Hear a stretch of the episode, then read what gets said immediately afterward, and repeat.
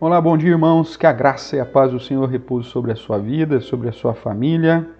Espero que esteja tudo bem aí e que nós possamos reservar mais um minutinho aí de reflexão sobre a palavra de Deus. Nós começamos aí uma nova sequência de devocionais falando sobre algumas questões básicas né, da fé cristã e ontem nós vimos sobre o início da palavra de Deus, exaltando as escrituras do Senhor, a palavra de Deus e trazendo alguns detalhes sobre a questão histórica da Bíblia como fonte da revelação especial uh, do nosso Deus. Continuando ainda tratar da, da beleza e dos benefícios da, das Sagradas Escrituras, né? Uh, nós vemos que ela faz parte de um projeto maravilhoso de Deus de se revelar ao homem.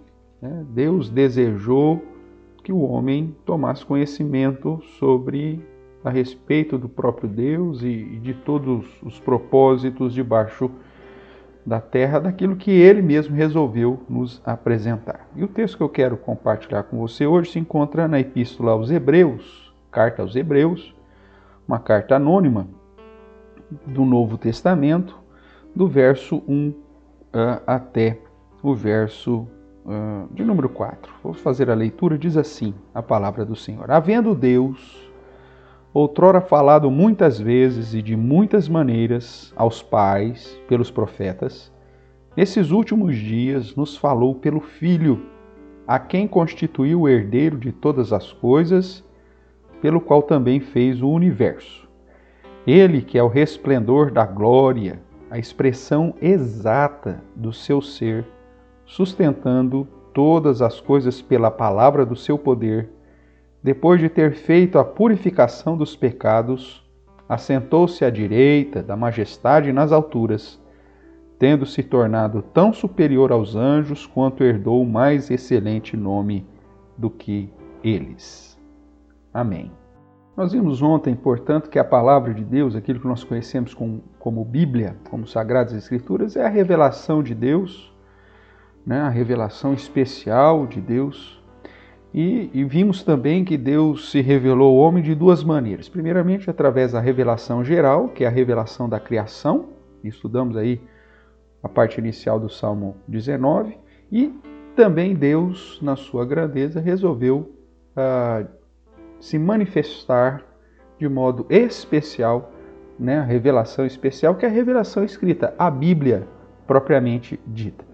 E nós vimos que esse período revelacional, o período onde Deus resolveu se revelar ao homem através da sua palavra, uh, são, historicamente falando, são cerca de 1.600 anos, falando através de mais ou menos 40 autores, é, em contextos culturais diferentes e conhecimentos inclusive acadêmicos né, diferentes, desde pescadores até é, altos oficiais de impérios. Deus usa né, as pessoas desde de Moisés né, até Jesus Cristo, aí, os apóstolos de Jesus Cristo, para trazer a sua revelação especial. E aqui, o, o texto que lemos em Hebreus nos apresenta o fato de que esse período revelacional termina em alguém. Né?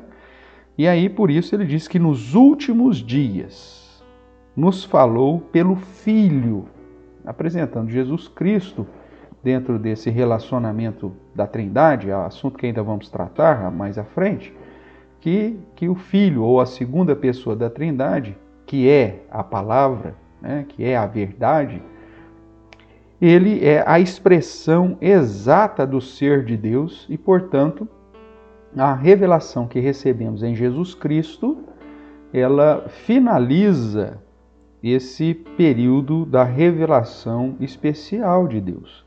Não é à toa que se você for lá para Apocalipse, a última revelação, Apocalipse vai começar como revelação de Jesus Cristo, né? dado aí o seu anjo e notificado a João, mas a revelação é de Jesus porque Deus escolheu, portanto, finalizar o período da revelação, ou seja, é o período que, que nós, daquilo que nós precisamos saber a respeito daquilo que Ele é, da Sua vontade, dos seus planos uh, eternos de redenção, de salvação, através de Jesus Cristo. Isso uh, certamente nos conduz a, a entender que, a, segundo aqui Hebreus, Deus falou muitas vezes e de muitas maneiras. E aí ele vai citar quais são as maneiras que Deus falou, né? O verso 1 de Hebreus, capítulo 1, diz que dessas maneiras, ele divide aqui em três partes. Primeiro, ele falou aos pais ou aos patriarcas. E se você vai lá para as Escrituras, né, de Adão até Moisés, você vai ver Deus falando diretamente a esses homens, né? Se manifestando, inclusive, dentro daquilo que nós chamamos em teologia de teofania, que é uma manifestação temporária né, da, da, da, do próprio Deus. E aí Deus fala então assim a Adão, Deus fala assim a Noé, Deus fala assim a Abraão, a Isaac, a Jacó, né, e Deus fala assim a Moisés. Além dessa maneira, que é falar diretamente ao homem, a partir de Moisés nós temos uma transição e Deus começa a falar pelos profetas, através dos sonhos e das visões. Esse é a maneira mais utilizada, talvez o período maior historicamente, é, da revelação de Deus, onde Deus, agindo pelo seu Santo Espírito, age para inspirar os homens que ele separou para sua própria glória, né? Uh, para escrever aquilo que realmente ele mesmo desejava uh, que fosse revelado, respeitando, obviamente, o conhecimento, as características, né, a inclinação de cada é, escritor aí, mas Deus sendo a fonte da revelação por meio da inspiração do Espírito Santo. Então, a segunda maneira aí, pelos profetas. E diz que nos últimos dias, ou nesses últimos dias, a revelação foi dada através da encarnação do Filho. Nos falou pelo Filho, a quem constituiu o herdeiro de todas as coisas, pelo qual fez o também fez o universo, mostrando que Jesus é o Filho, é o próprio Deus, Criador, e que na, na como expressão da última parte da revelação, ele é o resplendor da glória de Deus, a expressão exata. Essa, esse termo traduzido aqui por expressão exata aponta que em Jesus Cristo nós temos o, a conclusão da revelação, algo exato. E algo exato aponta para o fato de que não está faltando nada e que não está sobrando nada dentro da vontade que Deus tinha para se revelar aos homens.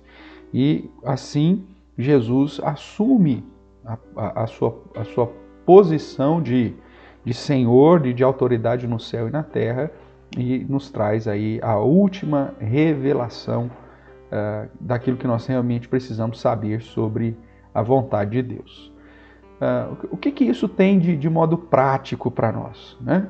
Primeiro, confiar que as Escrituras, que as Sagradas Escrituras, é de fato a autoridade de Deus, é a autoridade divina. A palavra de Deus, em vários momentos, nos vai uh, referendar que a palavra de Deus, as Escrituras, vieram de Deus, é a palavra de Deus, é a verdade de Deus, é a fonte, inclusive, para nos conduzir a tomar o conhecimento necessário para a salvação, é nela que, que, que encontramos a verdade absoluta de Deus. Portanto, as Escrituras apontam para a sua é, autoridade, né? É, e, e concluindo que essa autoridade vem do próprio Deus. Na, outra coisa que nós podemos é, entender nesse processo de, de, revelação é que a Bíblia ela não contém a palavra de Deus, mas ela é a palavra de Deus. Isso faz uma diferença porque nós podemos confiar nas Escrituras como a fonte da vontade eterna de Deus para os seus, ok? Uh, e através dessa postura de entendermos a Bíblia como palavra de Deus, com autoridade vinda do próprio Deus, nós temos a ação do próprio Deus testificando em nosso coração sobre eh, essa questão infalível das Escrituras, da autoridade das Escrituras, nos ensinando quanto à vontade de Deus e, através das Escrituras, sendo aperfeiçoados para a vontade de Deus. Né? Através dela, nós nos tornamos sábios para a salvação em Cristo Jesus. Nesse sentido, irmãos, ah, de uma maneira ainda bem mais prática, ah, hoje nós cremos que a revelação de Deus terminou em Cristo Jesus e tudo aquilo que precisamos saber sobre a Bíblia já está registrada e já foi é, sintetizada nesses livros, né, nesses 66 livros que completam aquilo que entendemos hoje ou chamamos hoje de Sagradas Escrituras. Logo, a, a ação profética dos nossos dias ela, ela perde a sua autoridade quando confrontada com um registro das Escrituras. O período profético termina justamente uh, nessa transição né, de, de João Batista, ou se você quiser, um pouquinho antes, né, com a última revelação do Antigo Testamento, aquele período é, chamado intertestamentário, entre os testamentos, de 400 anos de silêncio. Ali termina a ação profética no sentido de sonhos e visões, ou se você quiser, nessa transição ainda até a chegada de Jesus, mas Jesus sendo filho, já começa esse último período revelacional. Logo, toda e qualquer revelação contemporânea uh, é algo questionável pelas Escrituras, né? pois muitas vezes, quando você vai para algumas uh, comunidades onde ainda exaltam a figura de um profeta contemporâneo e que traz uma revelação específica de Deus, ele despreza o fato, primeiro, que a revelação termina em Jesus. Que segundo, agora, nesse nosso contexto, aqueles que creem em Cristo recebem o Espírito Santo e, portanto, o Espírito Santo habita no crente. Então Deus fala através das Escrituras a cada um de nós diretamente, não precisamos mais desse intermediário. A figura da, da, do profeta uh, no contexto revelacional já não existe mais, porque nós temos o próprio Espírito Santo que nos conduz à, à verdade e à revelação de Deus escrita, inclusive traduzida na nossa própria língua. Por isso nós devemos tomar cuidado com esses profetas contemporâneos que trazem novas revelações e até situações relacionadas à vida futura. Que você possa refletir nesses minutos aqui que tivemos juntos e crer na palavra de Deus como sendo a revelação da própria, do próprio Deus e que finalizou-se em Cristo Jesus. Amém? Que Deus te abençoe, tenha um bom dia e até o nosso próximo Minutos de Reflexão. Tchau, tchau.